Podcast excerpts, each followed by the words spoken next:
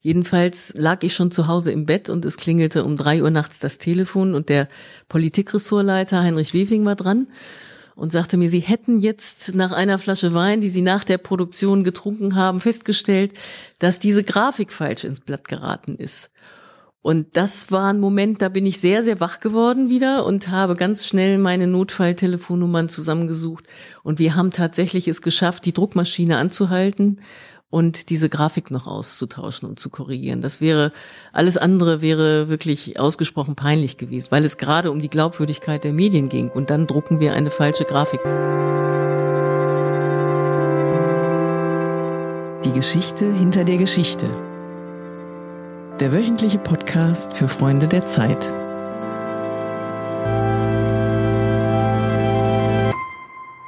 Liebe Freundinnen und Freunde der Zeit, herzlich willkommen zu einer neuen Folge unseres Podcasts Die Geschichte hinter der Geschichte. Darin nehmen wir Sie jede Woche mit hinter die Kulissen der Zeit. Wir machen Produktionsabläufe transparent und wir erklären, wie eine Geschichte in der aktuellen Ausgabe der Zeit überhaupt zustande gekommen ist. Mein Name ist Christoph Siemes. Ich arbeite seit beinahe 25 Jahren bei der Zeit im Moment als Kulturreporter und verantwortlicher Redakteur für die digitalen Ausgaben der Zeit. Heute möchte ich Ihnen mehr als nur die Geschichte eines einzelnen Artikels, einer bestimmten Recherche vorstellen. Heute soll der Blick hinter die Kulissen der Zeit als Ganzes gehen. Wie entsteht überhaupt die Zeit? Was muss geschehen, damit sie am Donnerstag bei Ihnen im Briefkasten steckt oder Sie sie am Mittwochabend schon herunterladen können auf Ihr digitales Lesegerät? Niemand kann diese Fragen besser beantworten als meine Kollegin Iris Meinka. Sie arbeitet noch länger als ich bei der Zeit und kennt das Blatt und seine Innereien besser als vielleicht jeder andere im Haus. Entsprechend machtvoll klingt ihr Titel. Iris Meinka ist unsere Chefin vom Dienst. Was das eigentlich genau heißt, habe ich bis heute nicht begriffen, aber dafür habe ich Sie ja jetzt hier zum Gespräch und kann Sie fragen. Iris heißt eigentlich Chefin vom Dienst, dass du die Einzige bist, die dem Chef die Meinung sagen kann? Ja, selbstverständlich. Das enttäuscht mich jetzt aber sehr, Christoph, dass du nicht weißt, was eine Chefin vom Dienst macht, wo du schon so lange hier arbeitest. Also, Chefin vom Dienst ist bei einer Zeitung immer der oder diejenige, die zuständig ist für den geregelten Produktionsablauf und dafür, dass die Seiten pünktlich ins Druckhaus kommen. Das ist das Allerwichtigste. Willst du noch mehr wissen? Da kommen wir jetzt im Laufe des Gesprächs hoffentlich drauf. Vielleicht kannst du mal kurz erzählen, wie wird man denn Chefin vom Dienst? Wird man als solche geboren oder ist es ein langer Prozess? Nein, ich glaube nicht, dass man als solche geboren wird. Ich bin eigentlich Journalistin, ganz normal, habe heute aber natürlich auf diesem Chefinnenposten mit viel Journalismus zu tun, aber ich komme nicht mehr zum Schreiben. Das ist der Nachteil an diesem Posten. Es ist ein Organisationsjob. Mein Ehrgeiz ist eigentlich, dass ich diejenige im Haus bin, die am allermeisten weiß, also was wo wie neu geplant, gemacht und angedacht wird. Ich bin immer ganz sauer, wenn Dinge an mir vorbeigehen, die ich nicht weiß dann zittern die Leute immer, weil ich dann anrufe und sage, wie kann es passieren, dass ich davon nichts weiß? Ich mag auch überhaupt nicht, wenn andere Leute Termine absprechen, ohne dass es bei uns vorbeikommt oder wenn irgendwelche, ja, so, so Nebenstränge sich auftun, dann werde ich immer ganz sauer. Und was muss man dafür können? Du sagtest, du hast bist gelernte Journalistin, kommst eigentlich vom Schreiben, aber so viel habe ich dann von dem Job doch begriffen. Es ist auch in vielerlei Hinsicht ein technischer Job, oder? Ja, es hat natürlich mit Technik zu tun. Also wir arbeiten natürlich auch eng mit den IT-Lern hier im Haus zusammen, denn alles, was wir hier machen und steuern, läuft über unser Redaktionssystem. Redaktionssystem heißt, dass wir eine Textverarbeitung haben, in die die Redakteure reinschreiben. Es gibt außerdem ein Layout-System, in dem die Layouter arbeiten. Und obendrauf sitzt als Organisationseinheit unser sogenanntes Redaktionssystem. Und welches wir da haben, wie wir damit arbeiten, das geben wir natürlich hier als Struktur auch vor das Handling eines solchen Systems, ist es Learning by Doing oder ist es was, wofür man extra studiert haben muss, eine Ausbildung als Drucker zum Beispiel haben müsste? Nein, das muss man nicht haben. Also wie gesagt, ich bin Journalistin und ich glaube, was ganz gut ist hier an diesem Platz, man braucht unendlich viel Geduld.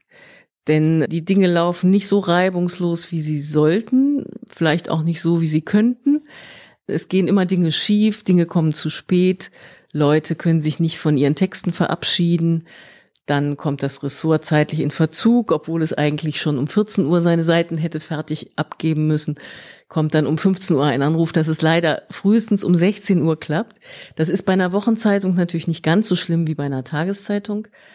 Aber trotzdem, wir machen am Montag, Dienstag natürlich die gesamte Zeitung zu. In der Nacht von Dienstag auf Mittwoch wird dann gedruckt. Und natürlich haben wir auch einen sehr unangenehmen Redaktionsschluss und wenn wir den nicht einhalten, dann kriegen wir große Probleme. Dann äh, ist die Zeitung zu spät in der Druckerei, der Vertrieb kann zu spät starten, die LKWs, die die Zeitungsbatzen durch die Republik transportieren müssen, können nicht pünktlich losfahren. Also wenn wir uns hier nachhaltig verspäten, dann hat das eine ganze Menge unangenehmer Folgen. Zuletzt die, dass die Zeitung zu spät beim Leser ankommt, an den Kiosken und auch im Abo zu spät ist. Das ist dann sehr, sehr schlecht und dann kriege ich hier wirklich Ärger. Das klingt jetzt so, als sollten wir diese Folge des Podcasts auch unbedingt nochmal allen schreibenden Kollegen und auch den anderen im Haus zur Verfügung stellen, dass die nochmal hören, was an sozusagen an jedem Einzelnen auch dranhängt. Ja, es ist natürlich so wie überall, dass jeder seinen eigenen kleinen Ausschnitt sieht. Also der Redakteur sieht einfach nur, er konnte nicht schneller schreiben. Der Ressortleiter sieht, er konnte die Seiten nicht schneller fertig machen. Und was die Leute manchmal vergessen und woran ich natürlich seit Jahren arbeite, ihnen klarzumachen, wenn sie fertig sind mit ihren Texten, kommt ja noch eine ganze Menge hinterher. Also ein Text, der fertig ist, geht ins Korrektorat. Er wird wenn er Auf, der Aufmacher eines Ressorts ist, sogar zweimal im Korrektorat gelesen. Dann geht er ins Ressort zurück mit den Notizen aus dem Korrektorat. Die Redakteure gucken da drauf, gucken sich die Notizen an, ob das sinnvolle Bemerkungen sind, die da jemand reingeschrieben hat, übernehmen die.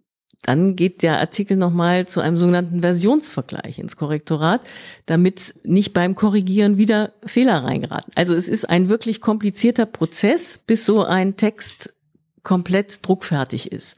Die Bilder müssen nicht nur ausgesucht werden, sie müssen auch bearbeitet werden, damit sie hinterher im Druck gut aussehen. Also es ist eine Fülle von Arbeitsschritten, die noch kommt, nachdem ein Artikel fertig ist und nachdem sich ein Ressort von seiner Seite verabschiedet hat. Und das jedem Einzelnen klar zu machen, ist manchmal gar nicht so einfach, weil die Redakteure denken nur an sich.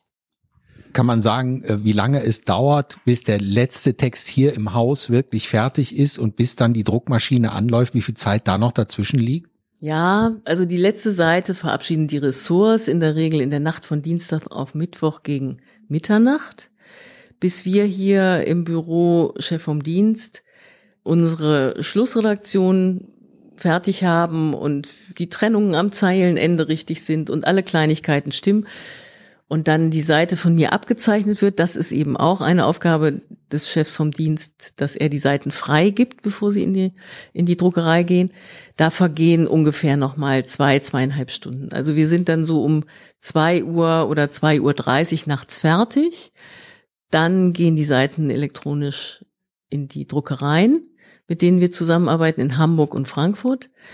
Und angedruckt wird in der Regel so gegen vier Uhr morgens. Das ist auch, wenn mal irgendwelche aktuellen Katastrophen sind oder wir, wir aus irgendwelchen aktuellen Gründen noch nicht fertig sind, dann kann man diesen Andruck auch ein bisschen verschieben. Auch bei amerikanischen Wahlen verschieben wir natürlich, soweit es geht, in die Morgenstunden, damit wir möglichst die Endergebnisse aus den einzelnen Bundesstaaten auch haben und wissen, wer Präsident ist. Die amerikanischen Wahlen, das weiß ich aus eigener Erfahrung als Redakteur, sind immer das Schlimmste, weil die Amerikaner aus irgendeinem Grund immer dienstags wählen. Ich weiß eigentlich gar nicht, warum hast du das je herausgefunden, warum die dienstags wählen? Nee, habe ich nie rausgefunden, aber ich finde das eigentlich ganz praktisch, denn ich kann jetzt schon für in vier Jahren einen Dienstag im November dafür reservieren. Wir kennen das schon, das ist immer der gleiche Ablauf. Also wir bedanken uns beim amerikanischen Volk, dass sie immer pünktlich zum Redaktionsschluss der Zeit mit den Wahlergebnissen rüberkommen. Aber es gab auch den Fall, ich glaube, das war Bush gegen Gore, wo äh, sechs Wochen lang noch ausgezählt wurde. Was haben wir da eigentlich gemacht? Das weiß ich nicht mehr, aber ich glaube, das habe ich verdrängt. Das war so schrecklich. Wir hatten mehrere Dienstage nacheinander immer wieder die Situation, dass wir eigentlich andrucken mussten und immer noch nicht klar war, ob Floridas Wahlmaschinen jetzt wieder funktionieren oder nicht. Das habe ich in sehr, sehr dramatischer Erinnerung.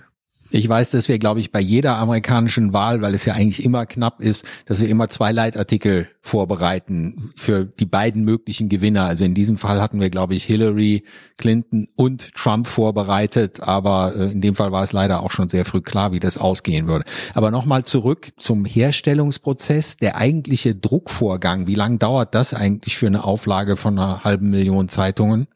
Ah, das dauert ein paar Stunden. Also es ist ja wirklich eine ganze Menge. Es sind 600.000 Exemplare, die wir in der Regel drucken, verteilt auf zwei Druckhäuser. Und ich weiß es nicht, ich müsste die genaue Uhrzeit vielleicht nochmal rausfinden. Ich denke, gegen 10 Uhr morgens ist das dann alles durchgedruckt. Einschließlich der Hamburg-Ausgabe, die wir ja extra machen. Das sind acht bis zehn Seiten speziell für Hamburg. Die werden als letzte gedruckt und dann sind wir mit allem durch. Und was passiert dann als nächstes? Ich weiß, du bist nicht die Vertriebschefin, aber du weißt natürlich auch, was dann geschieht, wenn die Sachen bei der Druckerei werden sie, glaube ich, auf LKWs verladen und wie geht's dann weiter? Ja, sie werden in LKWs geladen, auf Paletten verteilt und werden durch die ganze Republik gefahren. Aber das ist wirklich ein eigenes Thema. Vertrieb ist auch eine Wissenschaft für sich. Also ich weiß nur, das ist dann wiederum mein Bereich. Wir haben zum Beispiel mal, als das Unglück in Fukushima war, unseren Redaktionsschluss um einen ganzen Tag vorgezogen. Also wir haben schon am Montag Schluss gemacht statt am Dienstag, weil unser Chefredakteur das Gefühl hatte, es ist wirklich so ein dramatisches Ereignis, dass wir ganz schnell auf Markt sein müssen. Und dann hat der Vertrieb alle Hände voll zu tun. Wenn wir das also wirklich mal machen, es ist wie gesagt schon vorgekommen, dann müssen die ganzen Lkw-Touren umorganisiert werden. Das ist tatsächlich eine Wissenschaft für sich und ich habe dabei gelernt, man sollte das auf wenige Male in zehn Jahren beschränken. Es ist wirklich eine Höllenaufgabe. Liebe Hörerinnen und Hörer, Sie haben gerade live erlebt, wie wir ein neues Thema, eine neue Folge dieses Podcasts schon mal angesteuert haben, nämlich den Vertrieb. Da werden wir uns den Vertriebsexperten hier im Haus für eine der nächsten Folgen mal heranholen und der erklärt uns dann, wie die Zeitung wirklich von der Druckerei bis in ihren Briefkasten gelangt. Aber jetzt kehren wir zurück in unsere Redaktion hier am Speersort in Hamburg, wo wir jetzt auch sitzen im Büro der Chefin vom Dienst der Zeit, Iris Meinker, mit der ich darüber spreche, welche Machtfülle sie ja eigentlich hat im Haus und wie sie uns alle auf Trab hält. Iris, vielleicht gehen wir nochmal zurück an den Anfang der Produktion. Wann beginnt eigentlich für dich eine neue Ausgabe der Zeit? Naja, ein Teil meines Jobs hier ist auch die sogenannte Blattplanung. Das bedeutet, ich arbeite sehr eng mit der Anzeigenabteilung zusammen, die natürlich für eine Ausgabe der Zeit Anzeigen einkauft und bucht. Und je nach Anzeigenaufkommen schneiden wir dann auch das Blatt. Also ich habe so einen schönen Übersichtsplan, das habe ich auch alles elektronisch, wo ich sowohl die geplanten redaktionellen Seiten sehe, als auch die dafür gebuchten Anzeigen, die in der Regel so nach Ressort auch gebucht werden. Also es gibt Kunden, die möchten nur in der Politik stehen oder nur in der Wirtschaft. Alle wollen immer möglichst weit vorn und möglichst auf rechten Seiten stehen. Warum das so ist, habe ich auch noch nicht rausgefunden, denn alle Untersuchungen ergeben eigentlich, dass Anzeigen auf der linken Seite genauso gut wirken, aber die Kunden möchten gerne nach rechts. Und diese ganzen besonderen Wünsche zu erfüllen, natürlich vor allen Dingen, das ist ja mein Job, der Redaktion entgegenzukommen, die natürlich auch gerne rechte Seiten mit ihren Texten füllen möchte. Das ist eine permanente Verhandlung. Wir telefonieren eigentlich mehrfach täglich miteinander, die Anzeigenabteilung und ich. Und wir versuchen, möglichst allen Interessen gerecht zu werden. Und je nachdem, Sie werden vielleicht auch schon mal, oder du wirst vielleicht auch schon mal dich gefragt haben, warum wir mal ein dickes Blatt machen, mal eine dicke Zeit und mal eine dünne Zeit. Das fragen sich auch viele Leser. Und manche sind dann ganz erstaunt, wenn sie hören, das liegt natürlich auch ganz unmittelbar am Anzeigenaufkommen. Denn wenn wir im Sommer nicht so viele Anzeigen haben, dann können wir, ja, haben wir ja den, den Platz, den die Zeit hat, auch netto zur Verfügung, ohne dass wir den Anzeigenplatz abziehen müssen. Und dann wird das Blatt ganz natürlich ein bisschen dünner. Das geht dem Blatt leider ganz anders als mir. Ich werde natürlich überhaupt nicht mehr dünner. Gibt es auch den umgekehrten Fall, dass die Redaktion entscheiden kann, es ist etwas Dramatisches passiert, wie hast eben selbst das Beispiel genannt, der Atomunfall in Fukushima, wo man sagt, wir brauchen jetzt einfach zusätzlichen redaktionellen Platz, egal ob es jetzt Sommerloch ist und wir weniger Anzeigen haben, kann das Blatt dann erweitert werden? Ja, selbstverständlich. Das ist auch ein ganz großes Plus unserer Druckereien, die uns ganz viel Flexibilität lassen und auch wirklich am Dienstag noch zulassen, dass wir zwei Seiten mehr machen oder sogar vier Seiten oder sogar sechs Seiten mehr, wenn es für sowas Dramatisches nötig wäre. Vielleicht, das ist auch noch wichtig, wir können tatsächlich bis zum Andruck am Mittwoch früh an jede einzelne Seite noch ran. Das ist ein großes Plus für die Aktualität und das ist nicht selbstverständlich. Das ist auch noch gar nicht so lange so. Also es, ich denke, seit acht bis zehn Jahren ist es so. Wir mussten früher die Zeitung in verschiedenen Staffeln produzieren, so dass hinten der Teil früher druckfertig sein musste als der vordere. Inzwischen ist das zwar für unsere Produktionszeiten hier im Haus nach wie vor so. Natürlich machen wir auch jetzt die hinteren Seiten eher fertig. Aber wenn daran irgend noch was schiefgegangen ist oder ein Fehler oder man sagt, auch diesmal muss ein aktuelles Stück unbedingt hinten im Teil Z stehen, dann geht das, weil wir auch die letzte Z-Seite noch in der Nacht von Dienstag auf Mittwoch wieder aufmachen, verändern oder, oder korrigieren können. Das ist wirklich sehr gut. Also wir haben da eine Menge Flexibilität. Ja, wir können erweitern, wenn es nötig ist. Hast du eigentlich noch bei so einer Produktion Lampenfieber? Also gibt's auch so ein Notfalltelefon, wo die Druckerei dann anrufen kann und sagen kann, hier hakt's irgendwo und ist man dann nach all den Jahren, die du schon in dem Job bist, ist man da noch nervös? Nein, also Dienstagnacht bin ich eigentlich nicht mehr nervös, aber es gibt immer mal wieder Vorkommnisse, die einen dann sehr, sehr schnell nervös werden lassen. Ich erinnere mich im letzten Jahr an einen Fall, da hatten wir ein Titelthema, was mit ganz viel Grafiken verbunden war. Und wir wollten die Aussage, ich weiß jetzt gar nicht mehr, was es war, das hätte ich vielleicht noch gucken sollen. Jedenfalls hatten wir eine falsche Grafik gedruckt, die die Aussage des Artikels genau umgekehrt darstellte. Es ging, glaube ich, um die Glaubwürdigkeit von Medien, äh, ob die Glaubwürdigkeit zu oder abgenommen hat in der Wahrnehmung der Leser. Und ich glaube, das Ergebnis der Umfrage war, dass die Glaubwürdigkeit nicht zugenommen hat, um es mal vorsichtig zu sagen. Und die Grafik hat genau das Umgekehrte gezeigt, wenn ich mich recht erinnere.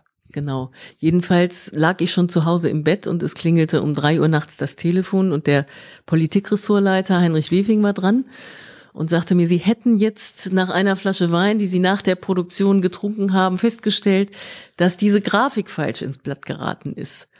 Und das war ein Moment, da bin ich sehr, sehr wach geworden wieder und habe ganz schnell meine Notfalltelefonnummern zusammengesucht. Und wir haben tatsächlich es geschafft, die Druckmaschine anzuhalten und diese Grafik noch auszutauschen und zu korrigieren. Das wäre, alles andere wäre wirklich ausgesprochen peinlich gewesen, weil es gerade um die Glaubwürdigkeit der Medien ging und dann drucken wir eine falsche Grafik. Das wäre wirklich sehr, sehr, sehr peinlich gewesen. Es ist immerhin ein Trost, dass die Flasche Wein offenbar nach dem Veröffentlichen der falschen Grafik getrunken wurde und nicht schon vorher. Also da gibt es eine Ursache und Wirkung Zusammenhang, äh, der nicht bewiesen werden kann. Gut, ich glaube, jetzt haben wir schon unsere Leser fast in alle Geheimnisse der Zeit hineingeführt, der Herstellung und der Produktion und dessen, was eine Chefin vom Dienst tut. Würdest du, du sagtest ganz zu Anfang, dass du als Journalistin eigentlich nicht mehr zum Schreiben kommst. Ist es ein Preis, den du gerne zahlst oder würdest du gerne wieder loslaufen und Geschichten machen? Ja, also auch das ist zweischneidig, denn ich schreibe sehr gerne, aber ich weiß auch, dass das manchmal verdammt anstrengend sein kann. Also genauso anstrengend wie das, was wir hier machen, also das Organisatorische. Ich bin nun mal halt auf der Schiene gelandet und ich mache das auch sehr gerne. Es ist wirklich interessant und sehr, sehr abwechslungsreich es gibt immer wieder was Neues, was hier kommt. Und ich habe ja viel mit Journalismus und den ganzen Themen zu tun, die die Zeit beackert. Das ist ein sehr interessantes und spannendes Feld. Also insofern bin ich nicht aus dem Journalismus raus. Aber tatsächlich zum Schreiben komme ich kaum noch mal eine kleine Glosse oder sowas. Vielleicht ändert sich das auch mal wieder, denn irgendwann wird es ja auch mal jemand geben, der hier den Job von mir übernimmt und dann schreibe ich auch wieder was. Liebe Hörerinnen und Hörer, das war die aktuelle Folge unseres Podcasts Die Geschichte hinter der Geschichte. Heute zu Gast war Iris Meinka, die Chefin vom Dienst bei der Zeit in Hamburg. Und wir hoffen, dass Sie auch nächste Woche wieder mit uns dabei sind, wenn wir einen Blick hinter die Kulissen der Zeit werfen. Die Geschichte hinter der Geschichte der wöchentliche Podcast für Freunde der Zeit.